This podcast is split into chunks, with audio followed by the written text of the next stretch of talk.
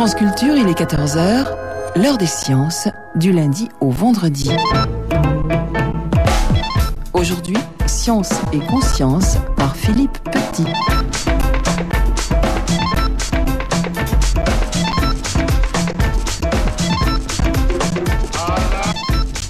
Bonjour à toutes, bonjour à tous, bienvenue dans Science et Conscience. Pour ce nouveau rendez-vous, nous allons parler de Gilbert Simondon.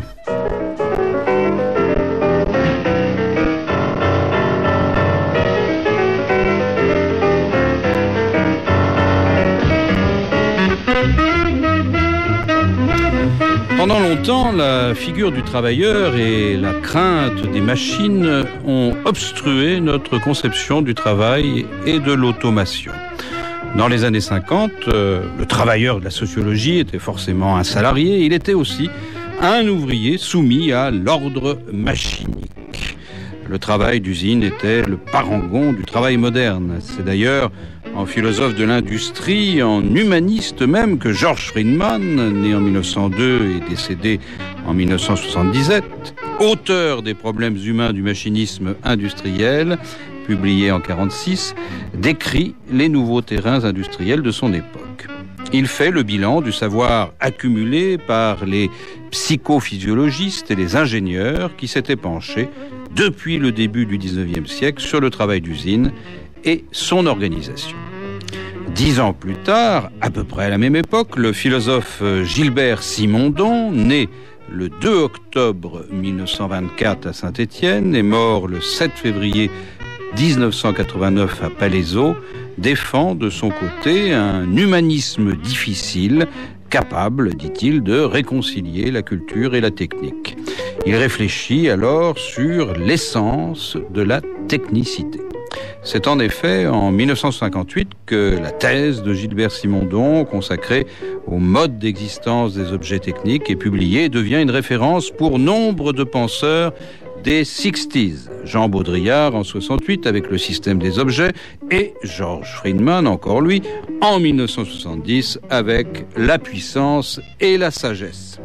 Ces hommages, concomitants à ceux de Gilles Deleuze, ne furent hélas pas relayés et Simondon demeura pendant un quart de siècle un auteur confidentiel.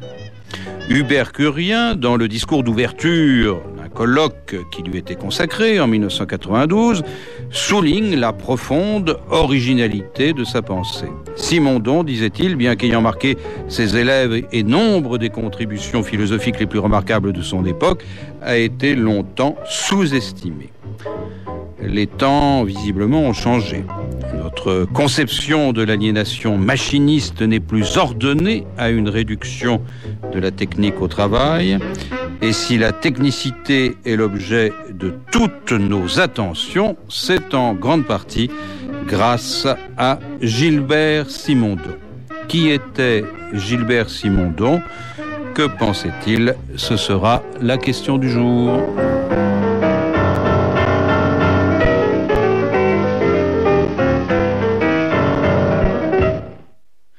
Pour parler de Gilbert Simondon, j'ai invité Jean-Hugues Barthélemy qui enseigne la philosophie au lycée du Puy de l'Aume à Brest.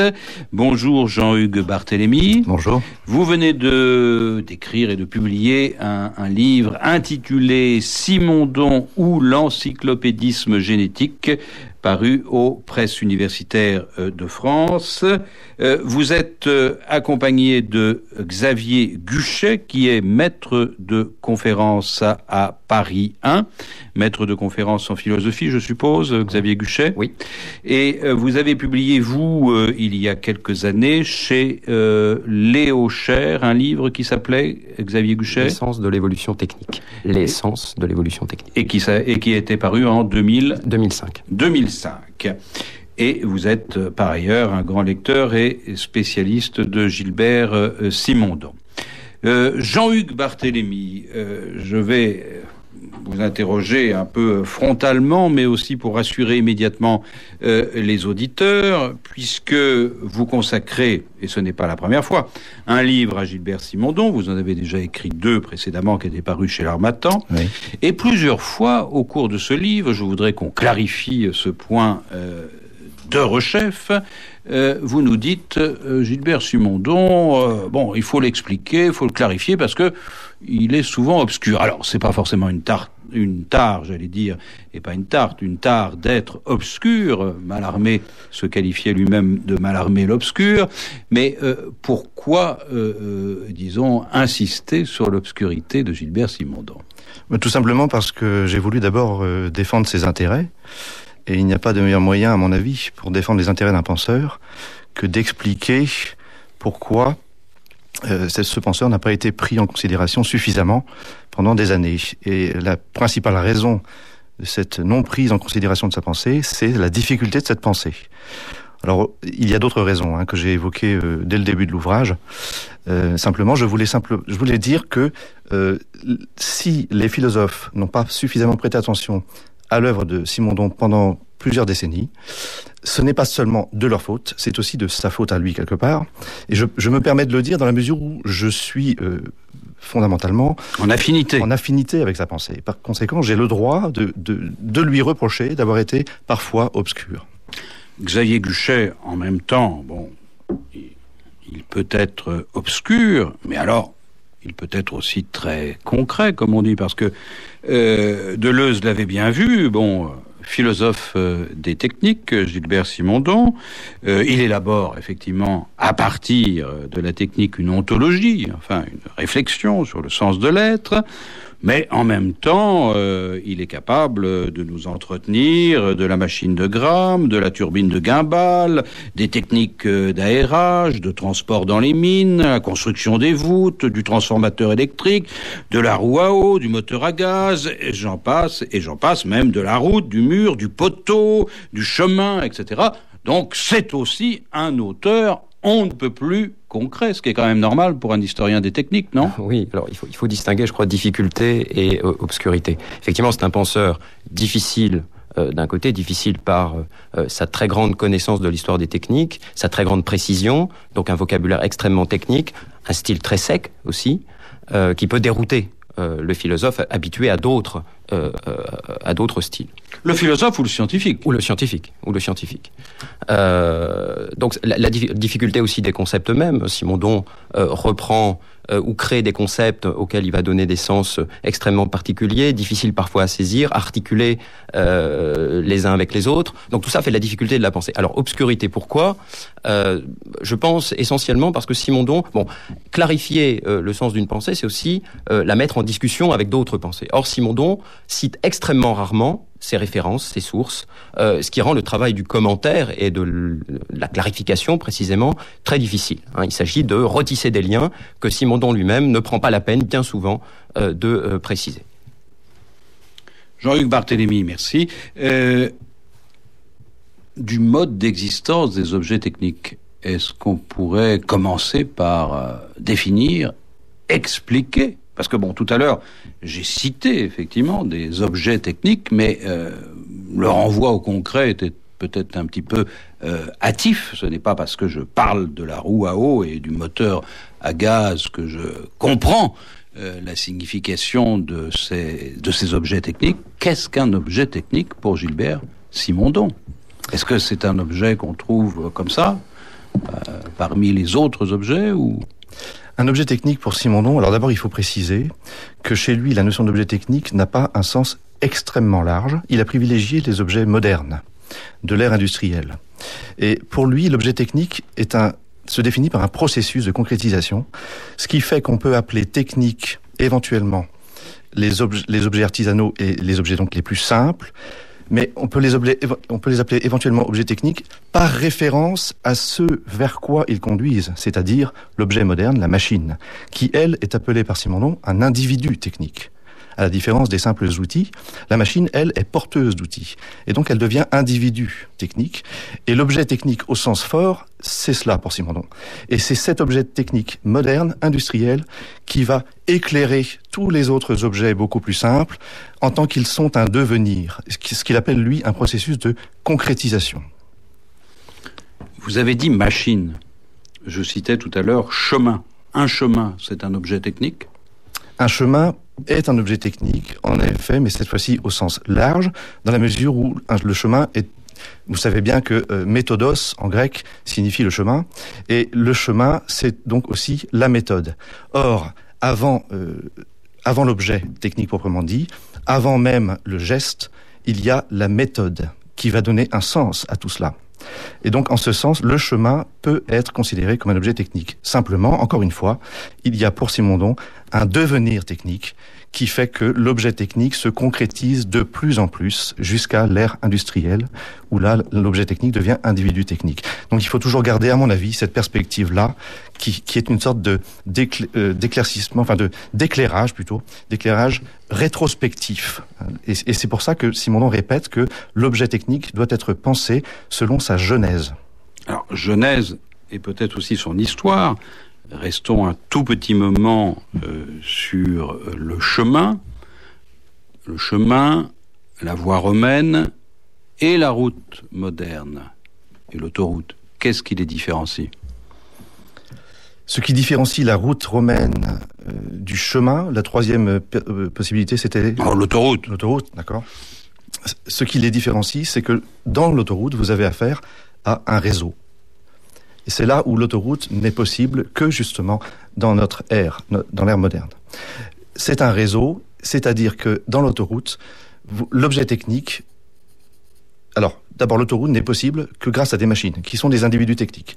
Ces machines sont mises en réseau pour former un ensemble, ce que Simonon appelle un ensemble, et ainsi il faut distinguer selon lui, c'est ce qu'il dit dans la dernière page de l'introduction du mode d'existence des objets techniques, il y a un fameux passage où il distingue trois âges de l'objet technique, l'âge des, éléments, l'âge des individus, ça c'est l'époque industrielle, et l'âge des ensembles, qui est l'époque actuelle. Et c'est là où il a eu cette capacité à anticiper sur, ce qu'on appelle aujourd'hui les réseaux informatiques.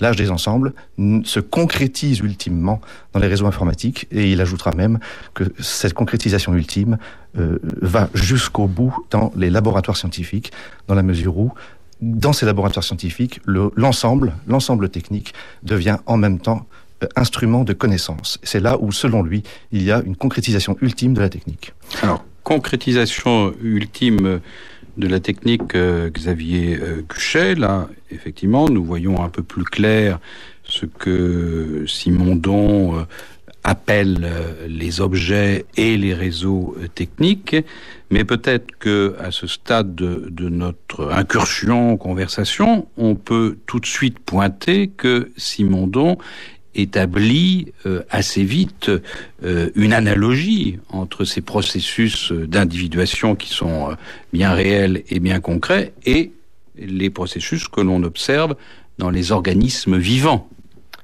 Oui, alors déjà pour préciser, euh, pour répondre à votre question, pour préciser ce concept de mode d'existence, euh, un philosophe va trouver ça absolument choquant. Euh, s'il y a bien quelque chose que l'on a dénié aux objets techniques pour le réserver, pour dire vite aux hommes, c'est bien le concept d'existence.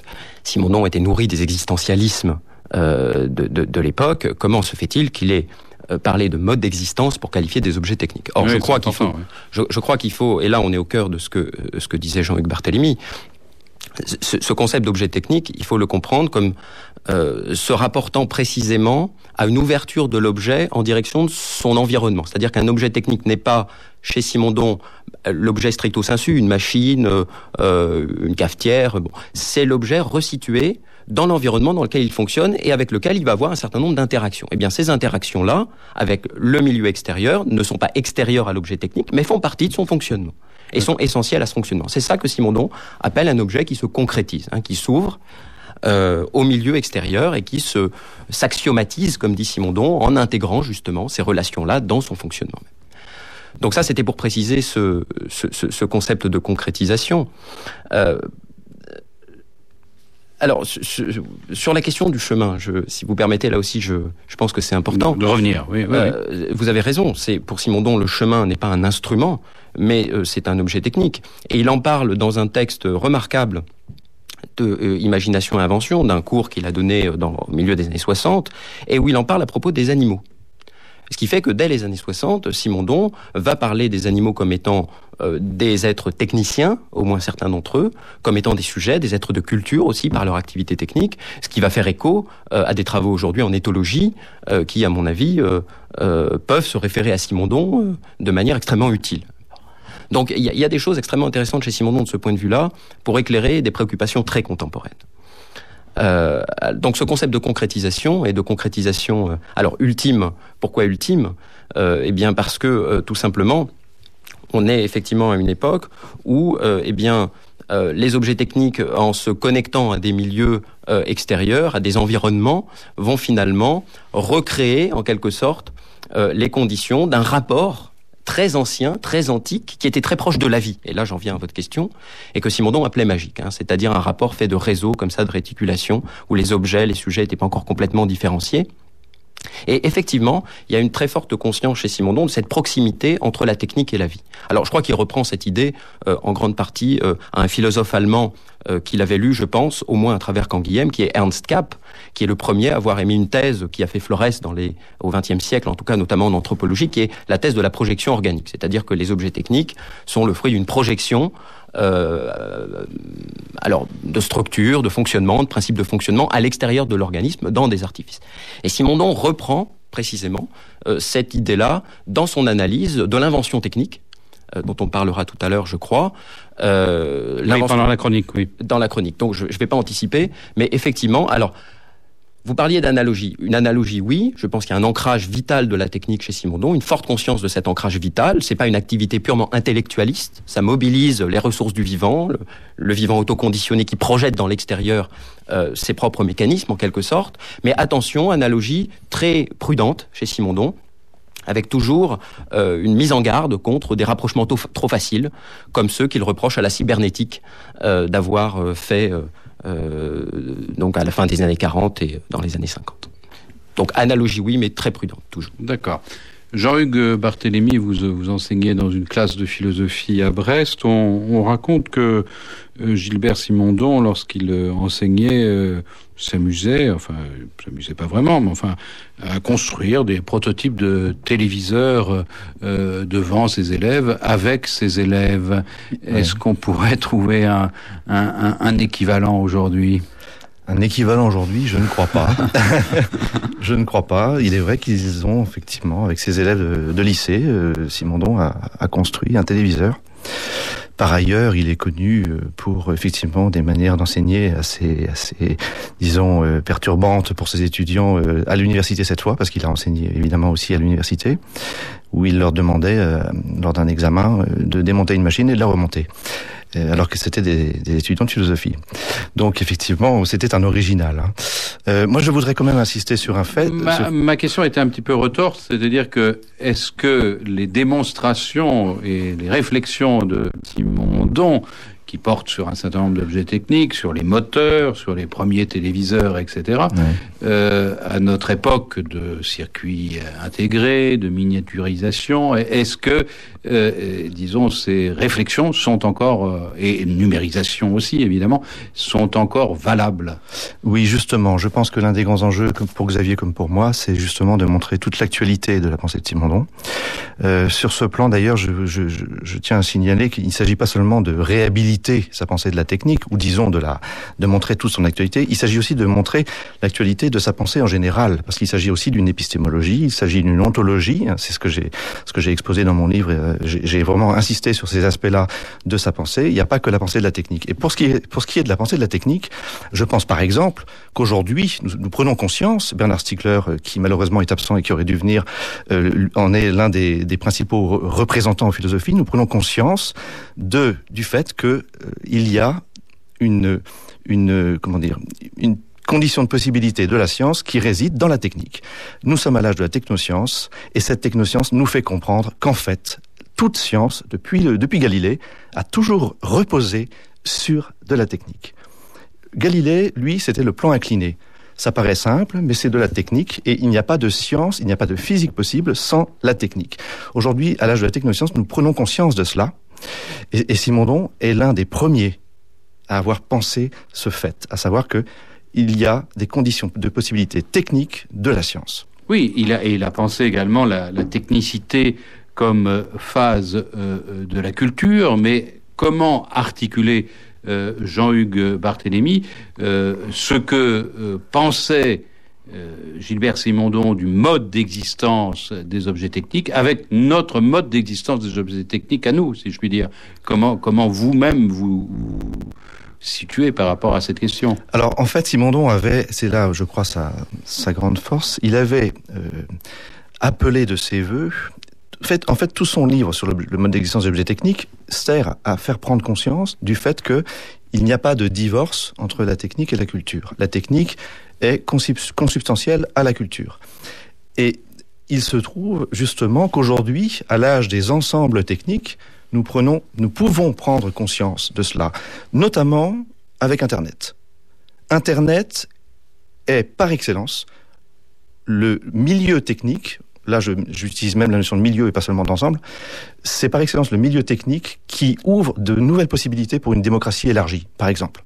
Simondon, lui, a préparé cette prise de conscience-là, alors, alors qu'il vivait encore à une époque où les réseaux informatiques euh, n'existaient pas. Mais il a préparé cela.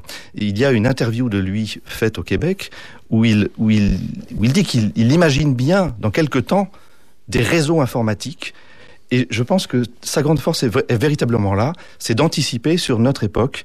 Et sa pensée ne prend véritablement sens qu'aujourd'hui. C'est pourquoi, encore une fois, je suis convaincu que cette pensée n'est pas du tout une pensée datée. Ça a été écrit en 1958. La plupart des grands textes de Simondon étaient écrits en 1958. Mais cela ne prend véritablement sens qu'aujourd'hui. Xavier Guchet, euh, je m'excuse euh, au passage de l'absence de Bernard euh, Stiegler, qui est euh, au fond de son lit avec une trachéite et qui n'a pas pu venir euh, dans le studio. Ce qui me permet, Xavier Guchet, une petite euh, transition, puisque nous parlions des, des milieux techniques. Bernard euh, Stiegler fait justement la différence entre milieu associé et milieu euh, dissocié. Est-ce que l'on peut s'arrêter euh, un, instant sur cette notion de milieu technique eu égard à la pensée de Gilbert Simondon?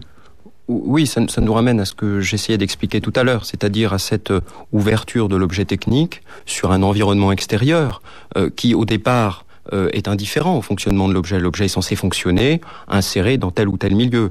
Un objet qui se concrétise est précisément un objet qui va transformer cet environnement indifférent en un milieu associé. Associé à quoi? Associé à ce fonctionnement même. C'est-à-dire, l'objet en fonctionnant va produire des effets sur ce milieu et ces effets vont être intégrés au fonctionnement, être essentiels à ce fonctionnement. Donc c'est cette ce que Simondon appelle une autocorrélation, hein, une, des, relations de causalité récurrentes euh, euh, entre l'objet et ce milieu qui définit le concept d'objet technique euh, concret.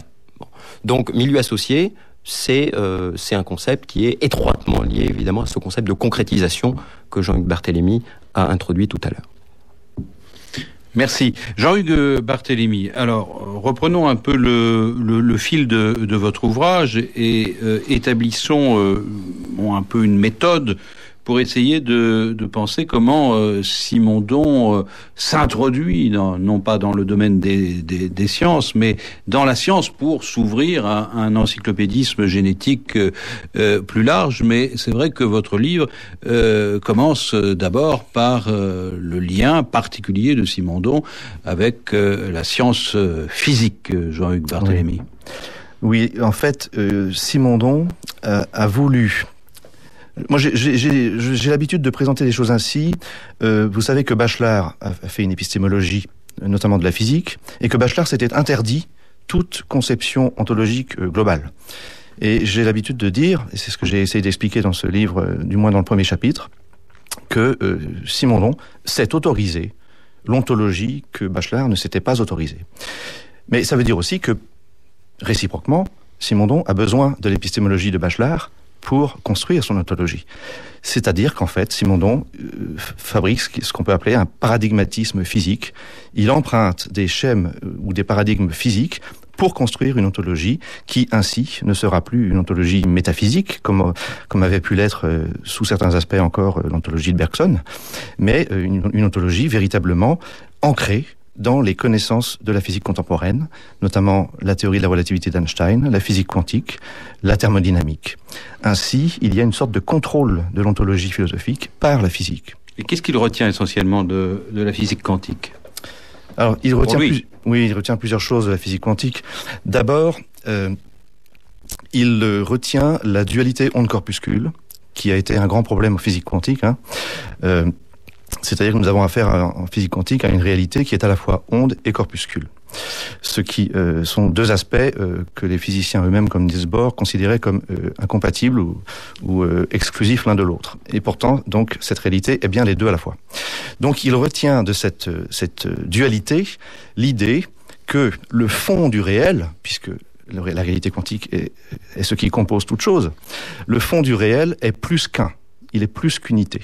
Alors ce n'est pas de la non-unité dialectique, comme chez Hegel ou Marx, c'est de la plus qu'unité. Il appelle ça une unité transductive, de l'être en tant qu'être. C'est-à-dire qu'en fait, euh, l'être en tant qu'être, euh, bon, les philosophes parlent ainsi, hein, depuis Aristote et jusqu'à Heidegger, ils parlent de l'être en tant qu'être.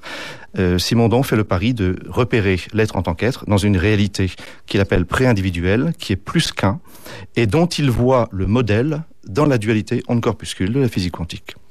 Alors, ça ressemble à une philosophie de la, nature qui est comprise euh, comme une ontologie, euh, vous dites dont elle est véritablement génétique. Euh, Est-ce qu'on peut s'arrêter sur le thème de génétique? Oui, alors effectivement, le, terme génétique est trompeur. Hein. J'ai intitulé mon, mon ouvrage Simondon ou l'encyclopédisme génétique en ayant bien conscience que cela pouvait induire en erreur euh, certains lecteurs. Et d'ailleurs, euh, j'ai constaté qu'en effet, euh, certains sites de librairie, par exemple sur Internet, euh, avaient classé mon ouvrage dans la rubrique médecine. Euh, en fait, génétique, euh, l'adjectif génétique euh, ne désigne absolument pas ce qui relève des gènes. Ici, cela a un sens philosophique, donc cela désigne la genèse, et la genèse de toute chose, puisque Simondon veut penser la genèse en effet de toute chose. C'est un encyclopédiste, il renvoie ici d'ailleurs aux lumières du XVIIIe siècle, et je pense qu'en effet Simondon est d'abord, et c'est pour, pourquoi il prend un sens, enfin sa pensée prend véritablement un sens et une importance aujourd'hui, il est d'abord euh, un nouvel encyclopédiste et sans doute une lumière pour notre époque. Xavier Guchet, vous êtes d'accord avec euh, cette idée euh, Gilbert Simondon, euh, en esprit des Lumières, nouvel encyclopédiste? Alors oui, moi je suis tout à fait d'accord avec cette lecture. C'est effectivement euh, l'intention que Simondon mettait dans son propre projet. Il se qualifiait lui-même d'encyclopédiste. Euh, donc oui, oui, je souscris tout à fait à cette, à cette approche. Et je, je, crois que Jean-Hugues Barthélemy a raison de pointer que cette entreprise encyclopédiste commence par essayer de réconcilier technique et culture. Avec une précision très importante, je crois qu'il faut apporter, c'est que Simondon n'a jamais considéré que la culture avait rejeté massivement la technique en soi, la technique en tant que telle. Toute culture euh, se caractérise par un partage qu'elle opère dans les techniques, hein, dans l'ensemble des techniques connues à disposition, entre celles qu'elle va inclure et celles qu'elle va exclure. Par exemple, aujourd'hui, du temps de Simondon, c'était la même chose. Euh, on va considérer comme culturelles des techniques artisanales euh, que l'on va valoriser au, au, titre du patrimoine national, des savoir-faire ancestraux, etc. Ce que l'on rejetait, c'était la machine. Hein, il ne faut pas parler d'un anti-technicisme massif, mais d'un anti-machinisme. Et Simondon veut penser la machine, pas la technique en général, mais la machine. Donc il y a cette conscience très forte, effectivement, euh, euh, euh, du fait que les civilisations se définissent, et il va jusque-là, se définissent par le type de technique qu'elles excluent de la culture, par opposition à celle qu'elles incluent dans la culture. Donc c'est Gilbert Simondon, c'est un peu la, la, voie médiane entre euh, l'anti-machinisme et, et euh, le technicisme à outrance, en fait, Jean-Hugues Barthélemy, à son époque, à son époque. Oui, tout à fait. J'ai voulu d'ailleurs insister sur cet entre-deux, enfin disons sur cette position médiane, comme vous dites, parce qu'on l'a souvent considéré comme un techniciste. À l'époque, oui, oui, oui. à l'époque, il, il, voulait réhabiliter la technique et donc on en a conclu qu'il était techniciste. Or, en fait, il faut bien s'apercevoir que dès le début de son ouvrage du mode d'existence des objets techniques, dès le début de cet ouvrage, il dénonce certes les adversaires de la technique, hein, les antitechnicistes, mais il dénonce aussi dès la première page le, ce qu'il appelle le technicisme intempérant. Dont il voit notamment euh, la représentation chez certains euh, adeptes de la cybernétique. Parce que chez lui, pour lui, il y a, dans la cybernétique, il y a une sorte de dérive techniciste, et c'est pour cela qu'il a essayé d'expliquer en quoi le progrès technique n'est pas véritablement dans l'automation, euh, ou dans l'automatisation, mais le progrès technique est davantage dans ce qu'il appelle la machine ouverte sur son milieu, hein, ce dont parlait tout à l'heure Xavier. Jean-Hugues Barthélémy, le technicisme intempérant aujourd'hui, ce serait qui? Ce serait quoi? Alors aujourd'hui, le technicisme intempérant, euh, je pense qu'aujourd'hui, ils se font peut-être un peu plus rares, parce que je crois que les temps ont changé.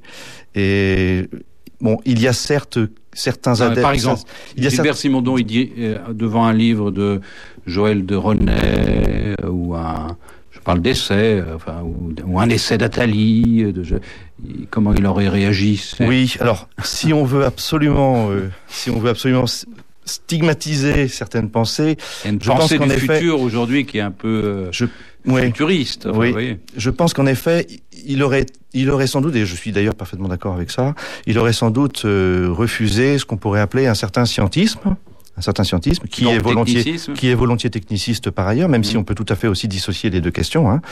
Euh, mais pour autant, je pense que euh, il n'y a pas, si vous voulez, de grandes figures intellectuelles du technicisme aujourd'hui, alors qu'à l'époque il y en avait. Par exemple, qui?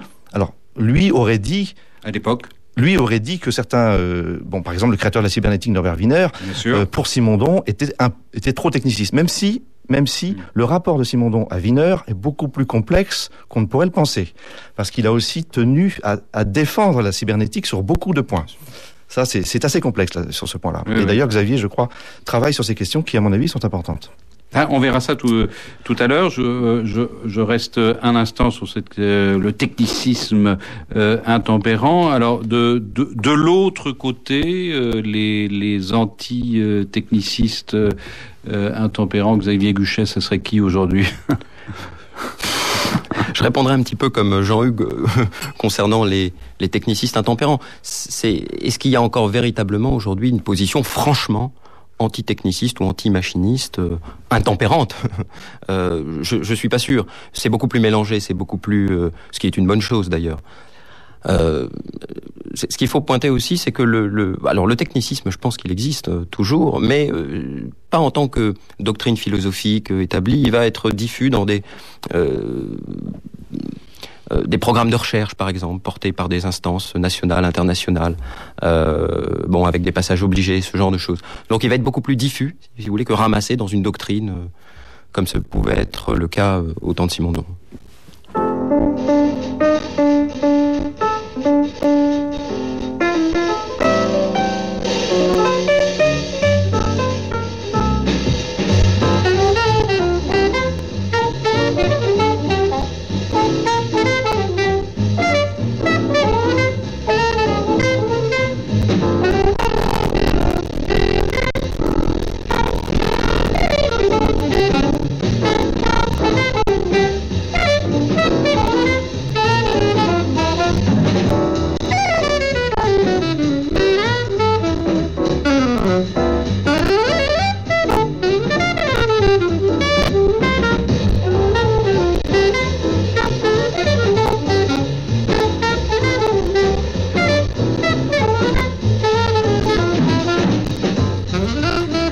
De la chronique de Florian Delorme, Science et conscience pour le livre de Jean-Hugues Barthélemy Simondon ou l'encyclopédisme génétique paru aux presses universitaires de France. Euh, avec Florian Delorme, nous sommes sûrs de ne pas pénétrer dans les arcanes du technicisme intempérant ou diffus. Vous allez nous parler, Florian, aujourd'hui de la psychologie de l'inventeur vue étudié, appréhendé par Gilbert Simondon. Voilà, la psychologie de l'inventeur versus, on va dire, une appréhension euh, technologique et une versus une appréhension psychologique. Parce que le problème est de savoir si la vérité d'une invention est d'abord à chercher dans l'inventeur lui-même ou, alors dans la réalité euh, inventée finalement. Peut-on peut-on faire finalement une histoire euh, des techniques en faisant un catalogue d'objets techniques et en mettant de côté les inventeurs? Parce qu'en effet, il y a deux manières au moins d'aborder la connaissance d'une invention. D'un point de vue psychologique ou alors d'un point de vue technologique, je vous le disais. Et c'est une question qui est abordée euh, dans l'ouvrage du mode d'existence des objets techniques, mais aussi dans les, dans les, la série de cours et de conférences qui ont été données euh, par Simondon à partir de 68, qui sont d'ailleurs regroupées sous le titre L'invention et technique qui est paru au seuil en 2005, je le rappelle.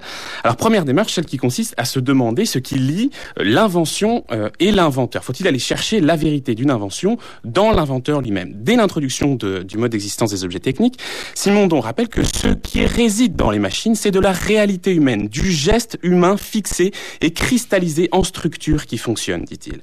Anticipation, simulation, invention sont des activités mentales, ajoute-t-il dans sa conférence de 71. Donc la technique, c'est de l'humain, et l'invention, c'est de l'activité mentale. Simon donc se préoccupe donc de cette psychologie de l'inventeur. Selon lui, il est capital de bien connaître l'inventeur pour prendre toute la dimension d'une invention quelle qu'elle soit, pour percevoir l'intégralité du mode d'existence d'un objet technique. Alors d'abord, remarquons qu'on ne peut utiliser le terme invention qu'a posteriori. Ensuite, cette invention est le plus souvent le fruit d'une coopération entre plusieurs personnes, en plusieurs lieux, et même à, à des moments différents. Donc l'étude de l'invention et de l'inventeur ne peut se faire que par reconstruction à partir de ces traces. La psychologie de l'invention et selon Simondon, une psychologie réflexive, reconstructive, quasiment archéologique. On est là presque pratiquement dans une démarche foucaldienne, Philippe Petit, et non pas une psychologie d'observation. C'est une psychologie que Simondon appelle réflexive au sommet. Mais comment peut-on faire une analyse psychologique lorsqu'il y a plusieurs objets, plusieurs moments. Finalement, cette psychologie réflexive n'est-elle pas une simple étude de l'objet inventé? Est-ce que pour des raisons de méthode, cette psychologie de l'invention ne se réduit pas à une étude de l'objet technique? Et d'ailleurs, qu'en est-il, Philippe Petit, de l'invention du point de vue technologique? Alors, au premier abord, ça semble quand même grandement simplifier le problème. Mais, il y a, mais quand même à y regarder de plus près, première difficulté, celle qui consiste à localiser notre objet technique. Comment l'identifier Comment le découper Comment le détacher du réel Comment s'assurer qu'on va pas lui retirer un caractère essentiel L'objet technique est ce dont il y a genèse, disait Simondon euh, dans du mode d'existence des objets techniques. Il n'est pas objet technique comme tel. Ce n'est pas le fait de l'utiliser, de le faire fonctionner qui le rend objet technique. Ce n'est pas non plus le fait de connaître parfaitement sa structure physique. Physique, ce qui donne son caractère à l'objet technique, c'est la connaissance de son processus de concrétisation. L'unité de l'objet technique, son individualité, sa spécificité sont les caractères de consistance et de, de convergence de sa genèse. La genèse de l'objet technique fait partie de son être, affirme Simondon. Donc la bonne connaissance d'un objet technique ne se fait pas via la contemplation, ni même par sa connaissance physique, pas plus que par la connaissance de son utilisation. L'objet technique est ce dont il y a genèse. Simondon prend l'exemple du moteur à essence. Le moteur à essence n'est pas tel ou tel moteur donné dans le temps et dans l'espace, dit-il, mais le fait qu'il y a une suite, une continuité qui va des premiers moteurs à ceux que nous connaissons et qui sont encore en évolution. On ne peut effectivement pas définir de façon fixe euh, ce qu'est l'objet technique moteur. Un moteur est un moteur parce qu'il appartient à quelque chose qui tient quasiment de la lignée génétique. Et connaître un objet technique, c'est connaître cette lignée. Et là, on rencontre quand même un problème qui est le suivant, c'est que l'invention en tant qu'activité effective d'un sujet inventeur ne peut se connaître qu'à partir des traces constituées par l'objet technique inventé et par sa genèse. Mais dans le même temps, on ne peut connaître un objet technique que lorsqu'il est considéré à travers sa genèse comme le résultat de l'activité d'un sujet inventant une solution à un problème. L'objet technique, c'est l'objet lui-même, mais c'est aussi le processus qui conduit à lui. Donc comment répondre à la question de savoir si la connaissance de l'invention est à rechercher dans l'inventeur et dans sa psychologie, ou si, ou si elle est à rechercher dans la réalité inventée, dans la technologie de ses propriétés effectives. Eh bien, peut-être que la réponse apportée par Simondon euh, dans du mode d'existence des objets techniques, des objets techniques, pardon, peut-être que la réponse est les deux, Philippe Petit. La connaissance complète de l'invention passe au moins par ces deux points de vue, l'analyse psychologique et l'analyse technologique, mais bien sûr, il y en a d'autres, notamment l'analyse historique, Philippe Petit. Merci beaucoup, euh, Florian. Ce n'est pas facile, Jean-Hugues euh, Barthélémy. Alors, comment reconstruire l'objet technique, comment concilier l'analyse psychologique et l'analyse technologique à partir de cette connaissance des lignées, de la genèse, des traces. Euh, d'abord, est-ce que c'est toujours euh, possible, euh, Jean-Hugues Barthélemy Oui, je pense. Alors, il se trouve que j'ai été invité récemment euh, par les, historiens des techniques euh, de la Sorbonne à, intervenir justement sur Simondon parce qu'il voulait lui consacrer euh, donc une journée pour examiner en quoi sa pensée peut, peut, leur apporter à eux, les historiens des techniques, une, une réflexion épistémologique. Et j'ai eu grand plaisir effectivement à, aborder ces questions-là avec eux, euh, parce qu'en effet, euh, je crois que en histoire des techniques, aujourd'hui, la, la notion simondonienne de lignée phylogénétique appliquée aux objets techniques garde tout son sens. Alors bien sûr, euh, et ça, euh, Xavier, je crois, me, l'accordera, euh, il, faut, il faut prêter attention au fait que il ne s'agit absolument pas de comparer jusqu'au bout les objets techniques aux êtres vivants. Il s'agit de ce que j'appelle habituellement, j'ai l'habitude de dire que c'est une analogie asymptotique, donc une analogie très prudente. Mais simplement, s'il y a bien des lignées phylogénétiques dans les objets techniques, alors on peut en effet retrouver une intelligibilité, et vous aviez raison de dire que cette intelligibilité ne réside ni dans le sujet qui invente, ni dans l'objet inventé. Elle réside dans l'entre-deux. Et c'est là où on doit euh, utiliser le concept fondamental de Simondon, qui est le concept de transduction ou de déphasage à partir d'un centre. C'est-à-dire que l'invention technique est autant l'invention du sujet que l'invention de l'objet. Et ce que dit Simondon, c'est qu'on retrouve dans l'objet l'analogue du processus mental qui a eu lieu dans le sujet. Le fonctionnement de l'objet est analogue au processus mental qui a eu lieu dans le sujet au moment de l'invention. Donc il y a une co-individuation, ça c'est un, c'est un vocabulaire que, que Bernard Stiegler reprend volontiers à Simondon, il y a une co-individuation du sujet et qui invente et de l'objet inventé.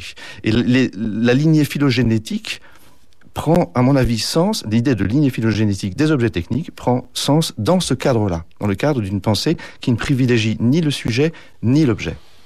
Xavier Guchet, ce que vient de, dire Jean-Hugues Barthélemy, est-ce que ça ne croise pas un peu euh, les préoccupations des science studies? Alors, pas tout à fait, je crois. Euh, je, voudrais apporter une précision par rapport à ce que, ce que vous avez dit qui est très important, c'est-à-dire la reconnaissance par Simondon euh, d'un contenu de réalité humaine dans les objets techniques. Alors c'est vrai que ça peut paraître aujourd'hui un lieu commun. On est habitué, suite effectivement aux travaux des Science Studies en particulier, à voir dans les objets techniques des constructions sociales mmh. dans lesquelles on met euh, toutes sortes d'investissements imaginaires, etc., etc.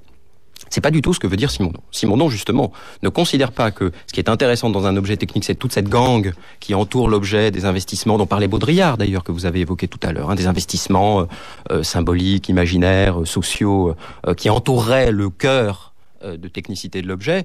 Simondon, c'est dans le fonctionnement même de l'objet qui va situer la réalité humaine. Hein. C'est pas à l'extérieur, au contraire, il avait n'avait pas que des euh, dans le fonctionnement et la genèse. Dans, dans, le fonctionnement et la genèse, bien sûr, mais la genèse, la, genèse d'un de principe de fonctionnement proprement technique. C'est-à-dire, c'est dans ce qu'il y a de plus dur, apparemment plus le, plus froid, hein, le plus étranger à la réalité humaine, hein, le fonctionnement technique lui-même, que Simondon va mettre ce qu'il appelle un contenu de réalité humaine. Et effectivement, euh, ça fait référence à quoi? Ça fait référence, eh bien, à l'acte d'invention. Et on en vient effectivement à votre euh, à votre à votre exposition. La chronique de Florian, euh, exactement, qui est tout à fait précis.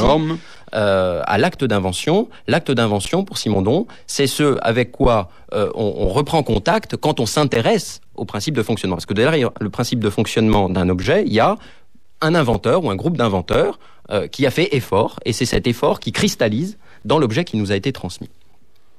Alors, Pour revenir à ce que disait euh, Jean-Hugues Barthélemy sur euh, euh, cette distinction entre le point de vue psychologique de l'inventeur et le point de vue objectif des objets eux-mêmes. je crois qu'il faut resituer ça dans un vieux débat finalement. si on se place du côté de l'inventeur, du sujet, on risque de basculer du côté d'une approche de type anthropologique. Hein, c'est-à-dire considérer que derrière la technique, il y a des sujets humains, des individus humains qui sont porteurs de besoins, de valeurs, euh, euh, et que la technique est le résultat de ça, c'est-à-dire une approche qualifiée d'anthropologie. Ce qui n'est pas du goût de Gilbert Simondon. Ce qui n'est pas du tout du goût de Gilbert Simondon. De l'autre côté, si on est plus euh, porté à considérer les objets eux-mêmes, alors on va être là dans une sorte d'objectivisme. Euh, et effectivement, c'est le risque auquel conduit la notion d'évolution technique. On va considérer qu'il y a une évolution des techniques qui se fait indépendamment des choix humains, des choix politiques, des valeurs, etc., etc. Ça, c'est un très vieux débat. Et je crois que Simondon, à travers justement ce problème de savoir où situer l'acte d'invention dans un sujet où, euh, en prenant en compte les objets eux-mêmes, veut dépasser euh, cette alternative et considérer effectivement que l'acte d'invention, d'abord, il n'y a pas un seul acte d'invention, il y en a de plusieurs types. Il y a l'acte d'invention abstrait qui mobilise des schèmes de représentation euh, classiques. Hein, si on veut faire une montre, on fabrique les parties séparément, on les assemble.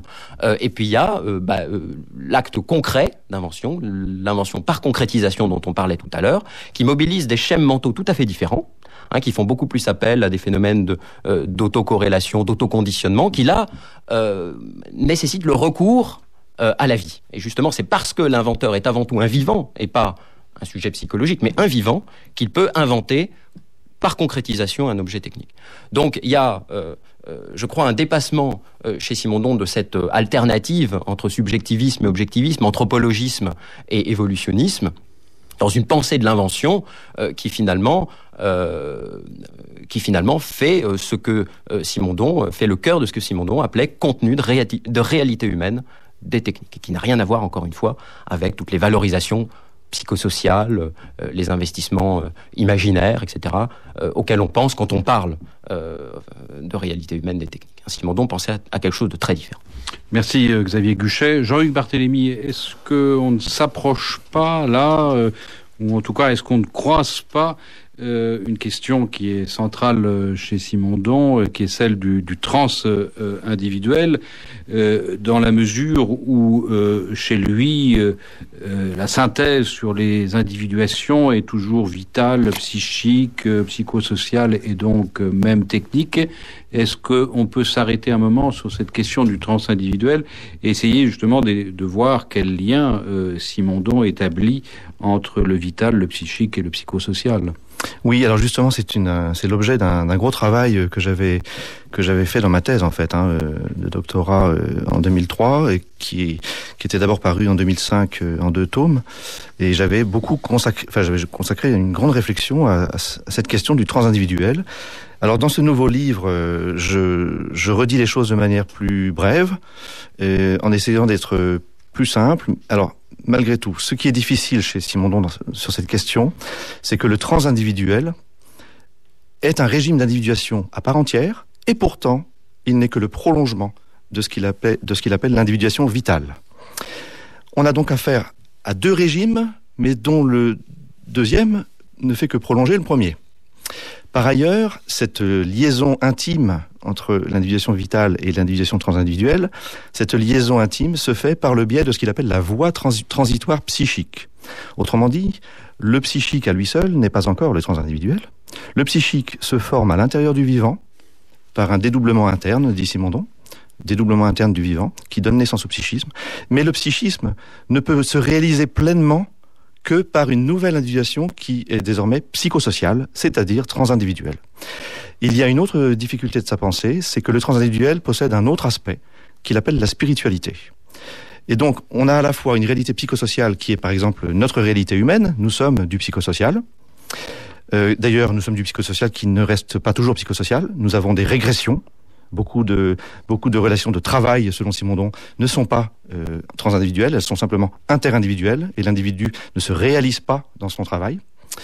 Euh, mais nous sommes aussi un transindividuel qui peut devenir spiritualité. Donc il y a C'est- ce quoi pour vous la définition du trans individuel Eh bien, le trans individuel, je dirais. Alors moi, je, je l'ai qualifié. C'est un vocabulaire que que j'utilise pour euh, pour pour éclaircir, pour, pour clarifier, disons la la pensée de Simondon, mais qui n'est pas le vocabulaire de Simondon. J'appelle ça une réalité auto-transcendante, c'est-à-dire que le trans individuel, c'est le stade ou le régime d'individuation qui révèle que l'individuation est un processus qui, en effet, re- repose sur du plus qu'un.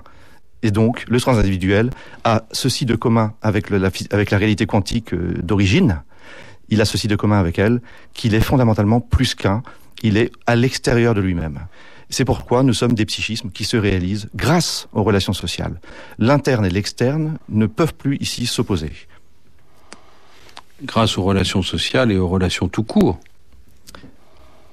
Exactement, vous avez raison. La relation fonde l'être, depuis euh, l'être physique jusqu'au psychosocial, en passant par le vivant. Elle fonde l'être.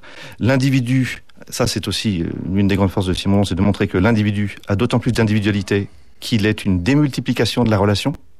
Autrement dit, il n'y a pas d'opposition du tout chez lui entre être un individu et être en relation.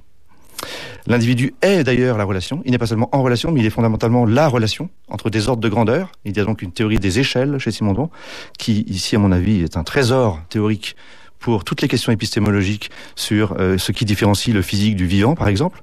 On pourrait montrer qu'il y a une démultiplication des relations entre les échelles lorsqu'on passe à l'être vivant. Et c'est ça la, fonda la fondamentale différence avec l'être physique. Et le psychosocial démultiplie à nouveau la relation entre les échelles. Donc, plus l'individu est relation, et plus il s'individualise. Là, à nouveau, nous avons une, je dirais, une conciliation euh, de, de notions que d'habitude l'on oppose. Simondon est obsessionnellement, je dirais, contre les oppositions traditionnelles. C'est son côté bergsonien, alors. Il compose. Il compose tout à fait. Euh, c'est son côté bergsonien. On pourrait dire aussi, c'est ce que j'ai essayé de montrer euh, dans mes ouvrages antérieurs, c'est aussi son héritage phénoménologique, parce que les phénoménologues comme Husserl et Heidegger, ensuite, même s'ils ont deux pensées très différentes l'un de l'autre, euh, sont des philosophes qui tentent de dépasser, de subvertir les alternatives traditionnelles, et fondamentalement euh, l'opposition du sujet et de l'objet, qui, sur laquelle reposent en fait toutes les oppositions tra traditionnelles. Et Simondon hérite d'eux autant que de Bergson ou de Bachelard. Xavier Guchet, euh, nous venons de parler du trans individuel, un tout petit mot sur le pré-individuel, qui est aussi une notion que l'on rencontre souvent chez Simondon. Oui, alors le, le, le pré-individuel, Simondon le qualifie d'hypothèse.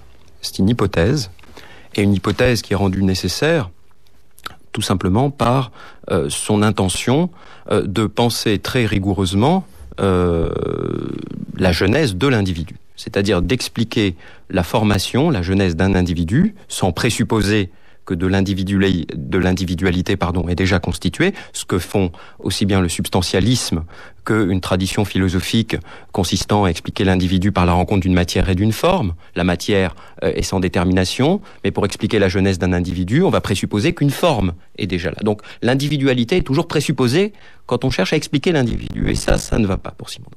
Donc le pré-individuel est tout simplement l'hypothèse qu'il faut faire pour revenir à une situation euh, dans laquelle justement il n'y a pas encore l'individualité.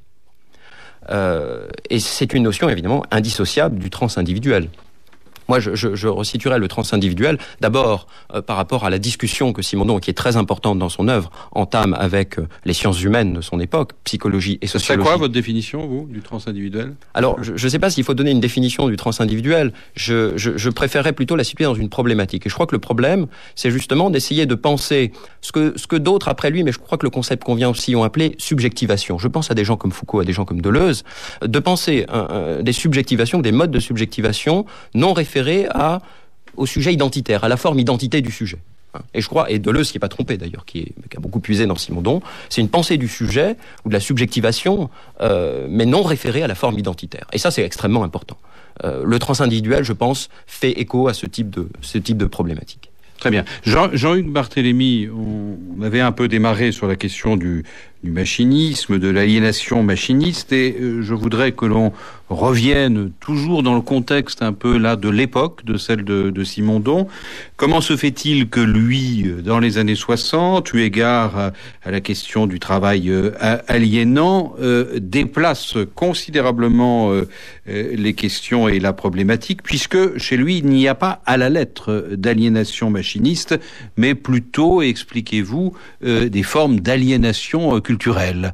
Alors, pouvez-vous nous expliquer comment et pourquoi, Jean-Hugues Barthélémy oui, lorsque, lorsque vous dites qu'il n'y a pas à la lettre d'aliénation machiniste, euh, là, je, je, je, nuancerai la chose. Hein, D'accord. Oui, parce que je, euh, malgré tout, c'est ce que j'ai tenu aussi à, à expliquer euh, dans cet ouvrage, c'est que Simondon dénonce malgré tout une aliénation du travailleur qui est soumis à sa machine. Simplement, il fait en sorte que l'on comprenne que la faute ne revient pas du tout à la machine. Il ne s'agit pas de, casser les machines, comme l'ont fait certains ouvriers. Euh, il s'agit, pour libérer le travailleur de cette relation aliénante à sa machine, il s'agit au contraire de déléguer encore davantage à la machine. Puisque la machine est individu technique et qu'elle porte les outils, il faut faire en sorte qu'elle n'ait plus besoin d'un assistant aliéné par elle. Oui, mais ma question, est-ce que euh, Simondon dénonce le taylorisme, comme euh, quantité de gens euh, l'ont fait euh, à, à l'époque, pour passer à une nouvelle vision de, de l'automation, comme l'a développé par exemple Pierre Naville lorsqu'il réfléchit sur le passage justement d'une révolution industrielle à une autre? Est-ce que c'est aussi l'état le, d'esprit de Simondon à l'époque? Je le crois, je pense oui. que. Mais alors, le problème, c'est que Simondon ne s'est pas vraiment exprimé sur, ce, sur cette question. Euh, je dirais qu'il a. Parce il écrit en même temps que Pierre Naville aussi. Hein, oui, mais oui. Sur, euh... Je crois qu'il il a, il a réfléchi en, en, pur philosophe sur ces questions et il n'a pas, il n'a pas appelé c'est là où il lui manque chez lui un engagement politique, par exemple. Euh, euh, Simondon, c'est ce que je, je dis dans ma, la conclusion de mon livre, Simondon nous donne les conditions ontologiques et technologiques. Je rappelle qu'il s'agit aussi de conditions ontologiques, voire même épistémologiques, et pas seulement technologiques. Il nous donne ces conditions pour une nouvelle pensée politique. Mais il ne la construit absolument pas, cette nouvelle pensée politique. Vous dites en même temps qu'il développe une autre pensée de l'aliénation. Il développe une nouvelle pensée de l'aliénation dans la Vous mesure dites, où il non ne dénonce pas. Oui. L'intérêt, c'est qu'il, ce que je veux dire, c'est qu'il ne dénonce pas la même aliénation que celle que les marxistes ont dénoncée. D'accord, Voilà. d'accord. Bon, ça c'est un point. Xavier Guchet Oui, oui, je vou- je voulais réagir à. Vous faisiez allusion à, à Pierre, à Pierre Naville, effectivement. Et d'ailleurs, Pierre Naville a, a écrit en 1963, si ma mémoire est bonne, un ouvrage intitulé euh, Vers l'automatisme social, Oui. dans lequel euh, il consacre de, de- de très belles pages, d'ailleurs, à Simondon. Ah bon? Il avait lu Simondon Ah. donc assez tôt, euh, et il- justement, il, ce qui l'intéresse chez Simondon, c'est cette conception non marxiste, on va dire, de l'aliénation. Et on va trouver dans son dans son ouvrage euh, vers l'automatisme social un certain nombre de développements, euh, donc Pierre Naville, sociologue du travail, hein, de développement sur euh, sur les équipes de travail, le machinisme industriel, qui font écho à des analyses de Simondon. Donc il y a une effectivement, là, il y a un concept là qui est intéressé au-delà de la philosophie des gens en prise avec avec le machinisme industriel. Par ailleurs, je, crois que Simondon a été aussi marqué par par l'expérience de Simone Veil. Euh, l'expérience de Simone Veil dans les années 30. Simone Veil, pour qui, précisément, euh, un, facteur essentiel d'aliénation n'est pas le mode d'appropriation des outils de production, mais le rapport entre l'homme et la machine, un rapport fait d'ignorance euh, que Simondon dénonçait à la fin des années 50 lui aussi. Donc effectivement, c'est un concept d'aliénation qui est pas celui des marxistes, et qui est beaucoup plus centré sur le rapport entre l'homme et la machine, et sur ben, cette situation d'ignorance euh, que nous fait une absence de culture technique, d'enseignement technique, et on revient effectivement à cette préoccupation qu'avait Simondon pour l'enseignement euh, technique. hein. Les premiers textes que Simondon a écrits au début des années 50, 53, 54, portent précisément, hein, dans le bulletin de pédagogie, portent sur cet enseignement. Il ne faut pas y voir des questions purement pédagogiques, c'est toute sa philosophie euh, qui, est, euh, qui, est, qui est déjà là euh, dans sa préoccupation centrale, hein, cette culture technique et dans ses textes de pédagogie. hein. C'est euh, donc oui, ce concept d'aliénation est beaucoup plus euh, centré sur des questions de connaissances technologiques que sur des questions d'appropriation des moyens de production. Jean-Luc Barthélémy, vous enseignez au lycée de Brest, à Brest. Euh, où est-ce qu'on en est euh, de l'enseignement de la culture technique? Ah, grande question. Il se trouve que j'ai un engagement sur, sur ce point-là au sein de l'association euh, créée euh, par Bernard Stiegler et quelques, Ars quelques. Industrialis, Tout à fait. Et je je, trouve sur Internet. Tout à fait. Je, je, je me suis engagé auprès de Bernard, qui est un grand ami depuis longtemps. Je me suis engagé auprès de lui et de son association pour euh, réfléchir, en tout cas c'est ma priorité personnelle, euh, à la question de l'éducation. Et euh, d'ailleurs, j'interviendrai bientôt euh, sur la question des programmes, pour une refonte des programmes scolaires, parce que là, je pense qu'on en est, on est, on peut aujourd'hui, grâce à Simondon, mais aussi grâce à Bernard Stiegler, on peut euh, montrer en quoi il faut une refonte profonde des programmes ainsi que des supports de l'enseignement. Et l'histoire des techniques, par exemple, me semble une, chose euh, à introduire de toute urgence euh, à l'école primaire. Je dis à l'école primaire volontairement parce que l'histoire des techniques a cet avantage qu'elle est une histoire des inventions et que euh, elle a cet attrait, elle présente cet attrait de l'invention pour les petits et par ailleurs, elle est aussi bien une pratique qu'un exposé théorique. Merci beaucoup Jean-Hugues Barthélémy pour cet éloge de la culture technique. Je rappelle le titre de votre ouvrage, Simondon ou l'encyclopédisme génétique, publié aux presses universitaires de France. Merci à tous les deux pour vos précisions et commentaires sur ce livre. Je vous remercie. C'était Science et Conscience, une émission proposée par Philippe Petit. Les auditeurs qui voudraient approfondir ces réflexions trouveront sur le site de France Culture les références de vos ouvrages. La semaine prochaine, nous recevrons Monsieur Cupièche pour parler de organisation biologique. À la réalisation, Brigitte Aléo. Au mixage, Jean Frédérix. Demain, vous pourrez suivre à 14h l'émission Sciences publiques de Michel Alberganti.